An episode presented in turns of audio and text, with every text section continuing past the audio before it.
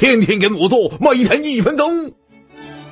叔最近住院了，花了不少钱，幸好叔有医保，报销了不少钱嘞。今天叔就来跟你们说说医保啊。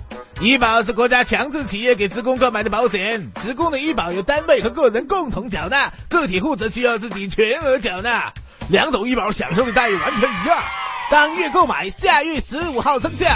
医保的主要作用当然是你生病就医的时候，国家就会帮你报销医保报销范围内的那一部分花费。比如去医院里治病住院哦，医保就能报销门诊费用以及住院费用中自己掏钱的部分。但是住院报销有个门槛，你得自己掏相当于你上一年年薪百分之十的住院费，剩下部分才能报销。你还能揣着医保卡去药店里刷药刷套呢。